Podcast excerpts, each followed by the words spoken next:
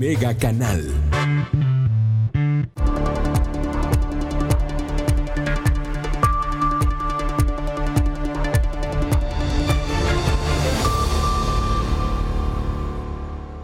Muchas gracias. ¿Cómo está usted? Le agradezco que nos acompañe esta mañana en Mega Noticias Colima. Estamos en nuestro primer eh, corte informativo sobre COVID-19. Ya lo sabe, estamos transmitiendo totalmente en vivo para usted a través de Mega Noticias Colima en la red social de Facebook. Estamos por Facebook Live.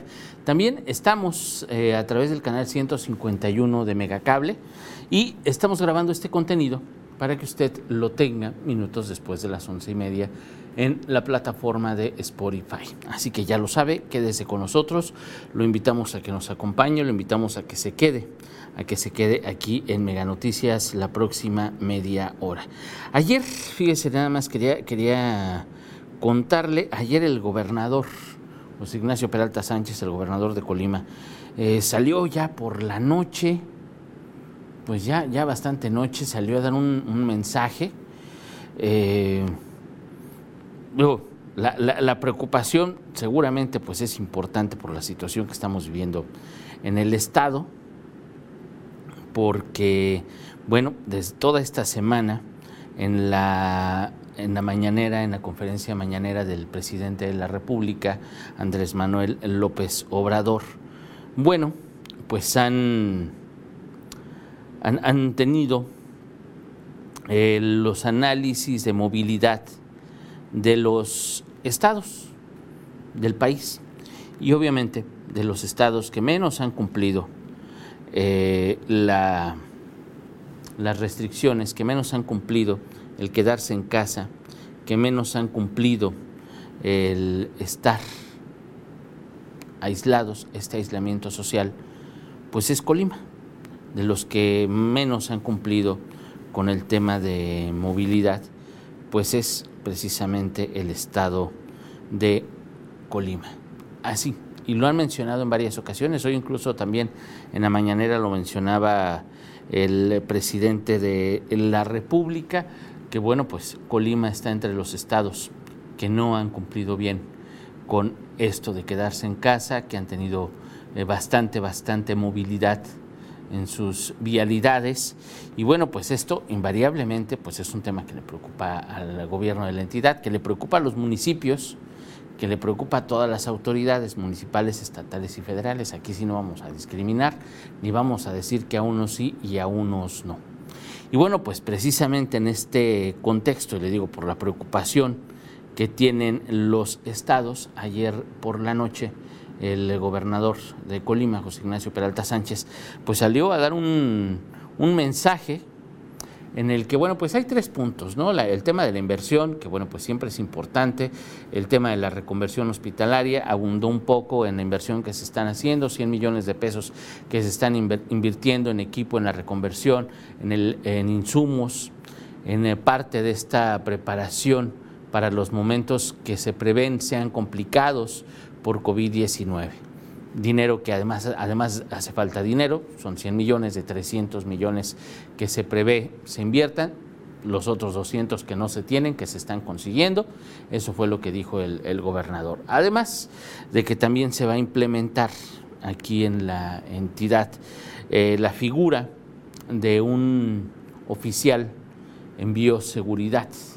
Y esta figura, esta figura que crea el gobierno del estado, bueno, pues va a ser la responsable de verificar, de revisar que los centros de salud, que los hospitales, que todas las personas que intervienen, ahora sí que en la cadena de atención a los pacientes con COVID-19, bueno, pues tengan lo necesario para trabajar.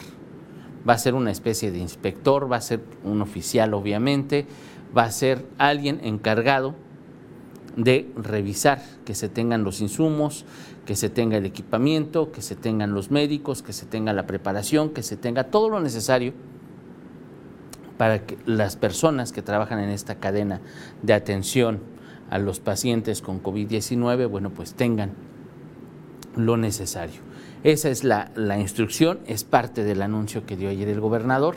Serían estos dos puntos, el tema del oficial de bioseguridad y el tema y el tema del, del, recurso, el tema de los recursos, pues serían lo más, lo más relevante, sería lo, lo trascendente o lo más nuevo, por decirlo de alguna manera, o algo que nos había abundado bien, que bueno, pues ayer mencionó en su, en su mensaje a través de redes sociales el gobernador. Pero, pero, pero también, también habló eh, sobre el tema de la movilidad, sobre el tema de que no nos estamos quedando en casa. Digo, no se refirió como el gobernador de Jalisco, que hasta utilizó ofensas para verse duro contra las personas que no atienden el llamado. No, definitivamente, pues el gobernador de Colima es diferente, variablemente. Entonces sí, no, no se refirió de esa manera como el de Jalisco, como Enrique Alfaro. No, no, no les dijo así, definitivamente que no. Pero bueno, sí dijo sí dijo el gobernador, y aquí es creo que algo, algo que tenemos que tomar en cuenta, que si no acatamos las medidas, si no acatamos el aislamiento social, si no tomamos en cuenta las acciones de las autoridades, si no nos quedamos en casa, si seguimos saliendo a la calle sin eh, tener algún motivo esencial, tener algún, sin tener algún motivo que realmente nos lleve a salir, bueno, pues dijo que se aplicarán, se aplicarán las medidas que ya se habían aprobado. Usted recordará que se aprobaron desde marzo, desde el 21 de marzo. Esas medidas, ya una serie de medidas, cuando se declara la emergencia en el Estado, cuando se hace la declaratoria de emergencia en el Estado, el gobierno de la entidad, bueno, pues se dictaron una serie de medidas importantes medidas que habría que tomar en cuenta, por ejemplo, el cierre de negocios no esenciales y bueno, pues esto que había generado gran polémica, ya usted recordará desde entonces, habían cerrado cines, habían cerrado casinos, habían cerrado ya muchos, muchos, muchos negocios. Desde entonces, habían cerrado de manera voluntaria. Y bueno, pues con estas medidas, eh, decía el gobernador, no son obligatorias van, ahí están las medidas, ahí está lo que tienen que hacer las autoridades. En esas medidas, bueno, pues sí se mencionaban algunas restricciones en movilidad, por ejemplo, la disminución del hecho del transporte público, el vigilar que las personas que salgan a la calle, bueno, pues vayan a, cometer, a hacer actividades que sean esenciales, el uso de cubrebocas, eh, diferentes medidas que, bueno, pues se tenían nada más como opcionales que incluso muchas de ellas todavía no entraban en práctica. Porque, bueno, pues esperaba que el comportamiento de la sociedad pues sí estuviera a la altura, realmente sí nos quedáramos en casa, realmente sí cumpliéramos el aislamiento social, realmente sí hiciéramos lo que nos toca como sociedad. Eso era lo que se esperaba. Eso fue en marzo. Pues ya estamos a más de un mes. Ya hoy estamos a 24, a 24 de abril. Estamos a unas semanas, a dos semanas de los eh, picos más altos de transmisión de COVID-19 en nuestro país.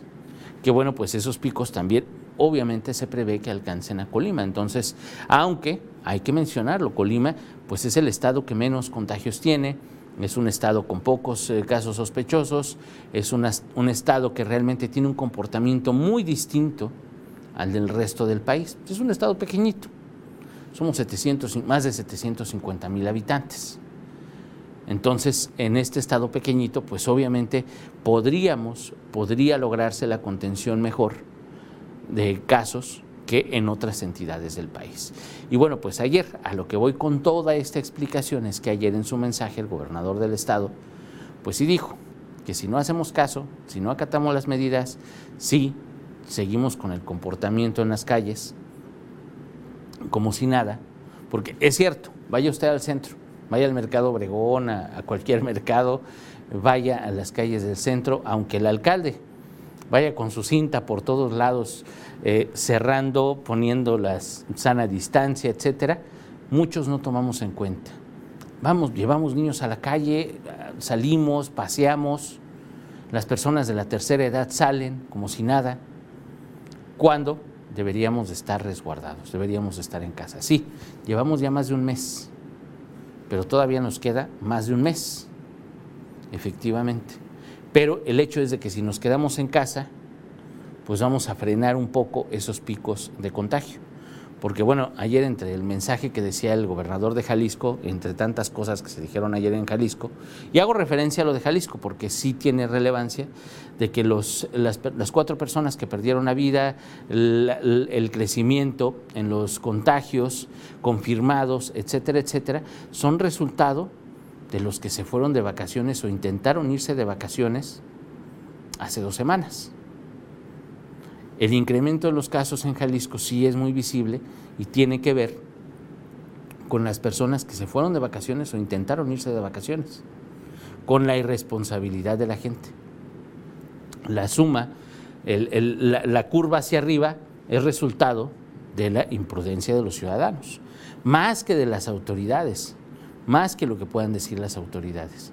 De la autoridad depende la atención médica atención médica que nos han quedado a deber bastante. Digo, si nos metemos a la atención médica como tal, nos, nos quedan a deber mucho. Tenemos una crisis en materia de salud, tenemos desabasto de medicamentos, tenemos problemas verdaderamente importantes y graves.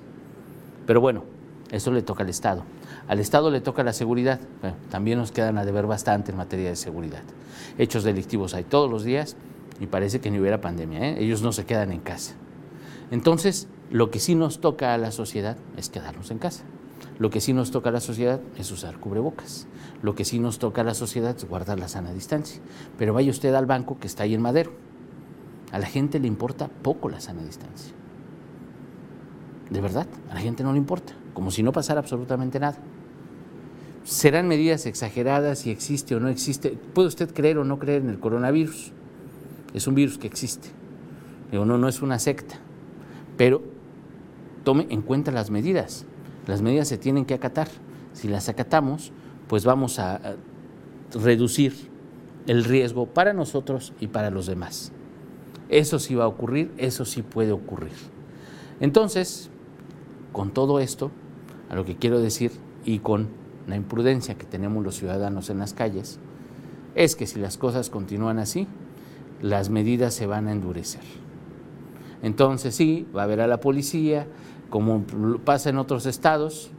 Y mire que en otros estados hemos estado pendientes, en Mega Noticias le hemos transmitido cómo están las cosas.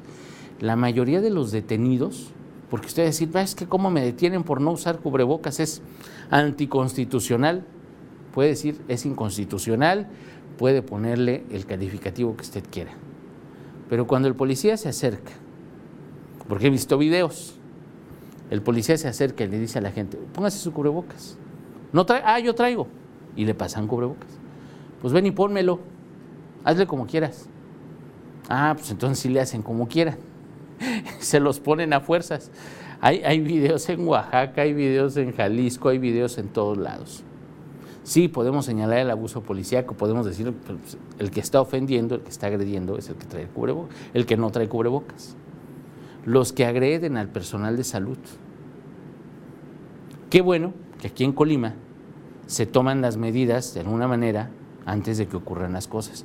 Porque, ojo, hay señalamientos en redes sociales de agresiones, de ofensas a personal de salud aquí en Colima, en redes sociales. Pero Mega Noticias salió a los hospitales, a los centros de salud, platicamos con médicos, con enfermeras, con personal de la salud que son trabajadores sociales, trabajadoras sociales, secretarias, con todos los que tienen contacto con pacientes, que son todo el personal de la salud, ¿y qué cree? Pues aquí en Colima no, no hay agresiones. Aquí en Colima las personas son más educadas, posiblemente tengamos más empatía, que eso está genial, porque aquí no se han registrado agresiones todavía a personal de salud, y así tiene que seguir. Si hay, si hay agresiones y están documentadas, díganos, díganos contra quién, díganos cuál es la situación, porque eso fue lo que nosotros encontramos cuando salimos a preguntar. Es diferente lo que pasa en las redes sociales. Por eso verificamos, por eso salimos a preguntarle a la gente. E invariablemente o independientemente de eso, bueno, pues ya los diputados dictaron de, tres, de uno a tres años de prisión para las personas que agredan, que ofendan, que atenten en contra del personal de salud. Multas también, sanciones económicas y cárcel para quienes atenten contra personal de salud. Aquí en Colima, eso está genial. Por ahí había una flotilla de taxis también que ofrece servicios gratuitos a, a, personal de salud. Hay personas empáticas, les ofrecen comida, les ofrecen cosas. Eso debería ser en todos lados. Y qué bueno que se ponga de ejemplo aquí en Colima. Pero nos falta, nos faltan cosas por hacer. Nos falta quedarnos en casa. Y le digo, mi anoche no, no, no fue amenaza del gobernador, fue así como que una advertencia. Y era algo que seguramente no lo dejaba dormir porque salió a las diez y media de la noche. Entonces, para que el gobernador salga a las diez y media de la noche es porque pues, realmente algo, algo, algo le molesta, algo le pasa. Y así fue, salió a las diez y media de la noche. Son tres puntos. Si no hacemos caso, van a ser las medidas más drásticas, más duras. Así lo digo. Dos, el oficial de bioseguridad. Vamos a ver qué función tiene, cuántos son los que entrarán. No se dio mucha información, realmente nada más dijo que se iba a crear esta figura, pero suena, suena interesante qué es lo que va a hacer, qué resultados esperan de esta figura. Vamos a ver, vamos a ver que nos amplíe la Secretaría de Salud. Y el tema de los recursos, el tema de los recursos que pues tiene que ver precisamente con los insumos, con el equipamiento, con el material que tengan para trabajar desde trabajadores sociales, secretarias, todos los que toman los datos de los pacientes, los primeros que los atienden y los últimos, toda la cadena de atención a enfermos con COVID-19, que bueno, pues estén bien, bien equipados, bien resguardados, bien asegurados, que tengan lo necesario para trabajar. Vamos a ver qué es lo que, qué es lo que pasa con todo este anuncio que hizo ayer, ayer en la noche. Por lo pronto usted ya sabe qué fue lo que dijo, ya está al tanto de esta información y le daremos seguimiento, le daremos invariablemente seguimiento. Evelyn Saucedo, muchísimas gracias por comunicarse con nosotros, le mando un abrazo. Hola, buenas tardes, gracias por eh, transmitir saludos, que tengan un, fin de semana bonito. Saludos, quédese en casa, efectivamente, efectivamente Evelyn, muchísimas gracias. Tenga usted también un bonito fin de semana. Don Sergio Humberto Camarena Torres, hola, buenos días, saludos para todos y recuerden quedarse en casa. Claro, don Sergio, claro. Es, la indicación es sencilla. Si no tiene que salir, no salga. Si va a hacer compras, si va a lo que tenga que hacer, si se justifica, hágalo. Tenemos que salir, pero cuidémonos. Use su cubrebocas. De verdad, hay que acatar las medidas. Si creemos o no creemos en el coronavirus, olvídese de eso. Ahí está, existe. Y las medidas son vigentes, las medidas ahí están. No se pelee con los policías. Mire que no nos va bien. yo, siempre he dicho, el que tiene el mando, pues ya así, acatemos las órdenes, acatemos las medidas. Simplemente, si estamos o no estamos de acuerdo, hay que hacerlo, creo yo. Porque además no son, pues no son violatorias a los derechos, son por seguridad. Le digo, en el mundo no hay una persona enferma por exagerar las medidas de higiene. Una, no hay. No hay una sola persona enferma por COVID-19 que haya exagerado las medidas de higiene. No, no, no, no, no aparece solo en el cuerpo ese virus. Entonces, pues, hagamos caso, no perdemos nada. Lo peor que nos puede pasar es que pues, no nos enfermemos. Así que hay que hacer, hay que hacer caso. Blanquis, hola Ulises, que tengas bonito fin de semana, te esperamos el lunes. Muchísimas gracias, si Dios lo permite, para seguir dando lata, ¿no? Al contrario, Blanquis, muchísimas gracias a usted, le mando, le mando un abrazo, gracias por seguirnos esta, esta mañana. Y, definitivamente las indicaciones, le digo, son, son simples, es quedarnos en casa, es mantener la sana distancia si tenemos que salir a la calle, invariablemente hay cuestiones que las autoridades no han hecho, no han cumplido hasta este momento. La revisión del transporte público. Ayer, antier, anteantier, todos los días prácticamente tenemos quejas sobre el servicio de transporte público. ¿Y qué ha pasado? ¿Qué hacen las autoridades? Pues nosotros seguimos esperando, ¿eh? Nosotros seguimos esperando a que la autoridad realmente haga algo al respecto unidades con más de 15 personas, tarda hora y media, dos horas en pasar el camión. Obviamente sí, son menos unidades. Y tienen que tener un orden, un orden que no les da la Secretaría de Movilidad. Los choferes, los choferes están bien seguros, tienen cubrebocas, usan guantes. No. O sea, de verdad, desde ahí partamos desde ahí. ¿De qué están haciendo los concesionarios? Ellos sí se siguen hinchando de dinero, los, de, los dueños de los camiones, ellos sí siguen recibiendo su lana. Ellos no le pierden, la casa nunca pierde. Pero los choferes, los usuarios, ¿quién, ¿quién los defiende a ellos y ahora quién podrá defenderlos, no? Ahí es donde tienen que revisar la autoridad. La higiene que hay en los negocios abiertos. Hay mucha polémica por si el reparto, por si nos podemos contagiar por la comida a domicilio, que si no, que si sí. ¿Quién verifica que los negocios abiertos pues estén bien sanitizados, que haya eh, medidas de higiene? Pues debería ser la COESPRIS. ¿Qué nos ha dicho la COESPRIS hasta ahorita? ¿Se han hecho revisiones? Claro que han hecho revisiones. ¿Son suficientes? ¿Qué les falta? Ah, eso también tendría que hacerlo la autoridad. Revisar los negocios que son esenciales, los que no son esenciales. Es la autoridad. Los apoyos. Las familias que, necesitan apoyo lo tienen. Los dueños de negocios pequeñitos, changarritos, ¿tienen los apoyos? A eso le corresponde la autoridad. Vamos viendo, si nosotros como sociedad cumplimos, vamos exigiéndole también a la autoridad que cumpla. Por lo menos lo que le toca, digo, ya los, los, apoyos extraordinarios, las promesas de último minuto, etcétera, pues vamos viendo que también se cumplan, pero por lo menos lo que tienen que hacer, que lo hagan. Si van a cerrar negocios, que cierren negocios chiquitos y grandotes. No nada más unos porque son negocios grandes, no los van a cerrar, y otros porque son chiquitos, y contra ellos sí. No, debería ser parejo para todos. Y nos dice Noemí, Hola, ¿habrá salidas hacia Colima? Tengo que ingresar desde Morelia. Sí, si usted vive aquí en Colima, Noemí, pues puede, puede pasar sin ningún problema. Si viene en camión, hay corridas de autobuses. Ojo, hay menos camiones, pero sí hay corridas de autobuses eh, de los que llegan a Colima, de Guadalajara, de Morelia, de la Ciudad de México. Sí hay corridas todos los días hay menos frecuencia. Eso sí, hay menos frecuencia de autobuses.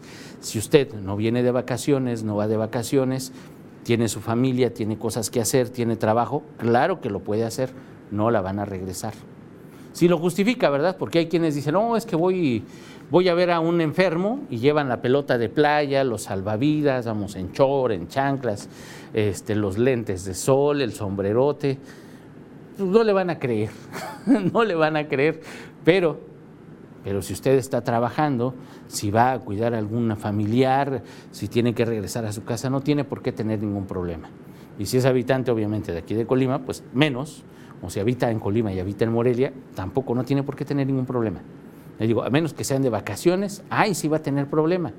Porque ha pasado. Eh, eh, eh, hemos platicado en los filtros con los oficiales, con personal de la Secretaría de Salud que está en los filtros sanitarios, en los ingresos a la entidad. Y pues sí, hay quienes dicen que van a ver algún familiar enfermo, que van de trabajo, pero pues llevan eh, la, pelota de playa, las canoas, el remolque con los cuatrimotos. Sí, pues es absurdo. Digo, tampoco. Tampoco no, no son tan inocentes los que están en los filtros. Pero si usted va de trabajo o por alguna cuestión relevante, importante para usted, no tiene por qué tener ningún problema, Noemí. Así que bueno, pues yo le agradezco. Eh, don Chilo, le mando un abrazote, muchísimas gracias por ver esta mañana, le agradezco. Es de Ixtlahuacán, claro, no va a tener ningún problema, no debe tener ningún problema. Si es de Ixtlahuacán, pues ya en Ixtlahuacán en el filtro seguramente ya la conocen, entonces obviamente use su cubrebocas si va a andar en carretera o si va en camión, use su cubrebocas vea cómo están las cosas en Ixtlahuacán, porque déjeme decirle que en Ixtlahuacán, desde que empezó la contingencia, Noemí, desde que empezó la contingencia, Ixtlahuacán cerró sus fronteras, cerró sus ingresos y ni a los cobradores dejaban entrar. Pero si usted es de Ixtlahuacán, pues claro que tienen que dejar entrar. Ya usted se cuidará, obviamente por los trayectos, por todo esto, usted debe tomar sus medidas de higiene, sus medidas de seguridad y no creo que tenga ningún problema porque usted además pues es de aquí de Colima, va, viene, tiene cosas que hacer. Le digo, en el caso de Ixtlahuacán, de Coquimatlán, de Minatitlán, sí están muy estrictos con las personas que no son de los municipios, pero si usted es del municipio, pues no creo que tenga ningún, ningún problema. Y también en los filtros sanitarios que están en el ingreso al Estado, tampoco no creo que tenga, no debe tener ningún problema, porque tiene totalmente justificado de dónde viene y hacia dónde va. Digo, el tema, el tema y el verdadero problema son los vacacionistas. Porque incluso, ya le hemos dicho, eh, Coquimatlán, Minatitlán, Ixtlahuacán y Comala son los municipios que no tienen ni casos sospechosos. están totalmente limpios, ni sospechosos ni confirmados. Esos cuatro municipios podrían regresar a la normalidad a partir del 18 de mayo, de acuerdo con los lineamientos, lineamientos emitidos por el gobierno federal, que ya están publicados en el diario oficial de la federación. Estos cuatro municipios podrían regresar a la normalidad, pero no va a ocurrir. ¿Por qué? Pues por los vacacionistas, porque van a decir, ah, mira, hay municipios en Colima que ya regresaron a la normalidad. Vámonos de vacaciones, Comala. ¿no? Comala es un sitio turístico conocido en todo el país, a nivel internacional. Imagínense nada más si Comala levanta la cuarentena antes, pues va a dejar venir la gente. Claro, aunque no estemos de vacaciones, ¿eh? de vacaciones, va a venir gente. Y ahora también otro riesgo que además existe, si unos municipios sí regresan a la normalidad y otros no, es el tema de la movilidad. Eso creo que es lo más importante. Hay tránsito, hay personas que trabajan en Colima, que viven en Comala, que trabajan en Comala y viven en, en Ixtlahuacán, en Coquimatlán, vienen a la zona metropolitana Colima-Villa de Álvarez. Pues el tránsito, el tránsito es importante. Entonces, si unos regresan y otros no regresan, imagínense nada más, va a parecer frontera gringa, ¿no? Con el muro y con mil guardias y revisiones y etcétera. Entonces, para evitar todo esto y proteger a los ciudadanos de los que van y los que vienen, pues mejor regresamos a la normalidad, como dicta el gobierno federal, a partir del primero de junio. Ayer lo reiteraba el gobernador en su mensaje ayer por la noche.